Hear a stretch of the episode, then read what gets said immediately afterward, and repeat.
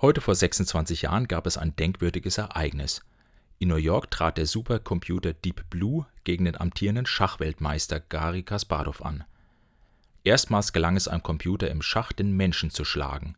Deep Blue gewann mit einem knappen Vorsprung das Turnier. Das, was damals ein kühlschrankgroßer Supercomputer mühsam zu Wege brachte, schafft heute jeder Standard-Laptop. In Zeiten von ChatGPT schreiben Computer heute Texte, die von den Werken menschlicher Autoren nicht mehr zu unterscheiden sind. Wenn ich heute eine Hotline anrufe, ist die freundliche Dame, die meinen Auftrag oder die Zimmerbuchung gerade entgegennimmt, vermutlich auch nicht aus Fleisch und Blut, sondern eine Software der neuesten Generation. Das ist faszinierend, aber auch ein wenig beängstigend. Wo wird der Mensch in Zukunft noch gebraucht werden? Ich glaube überall dort, wo es menschlich zugehen soll, wo es auch Fehler geben darf, wo man gemeinsam auf der Suche nach dem besten Weg ist, wo einer für den anderen Verständnis hat und Menschen Spaß miteinander haben denn darin kann uns kein Computer schlagen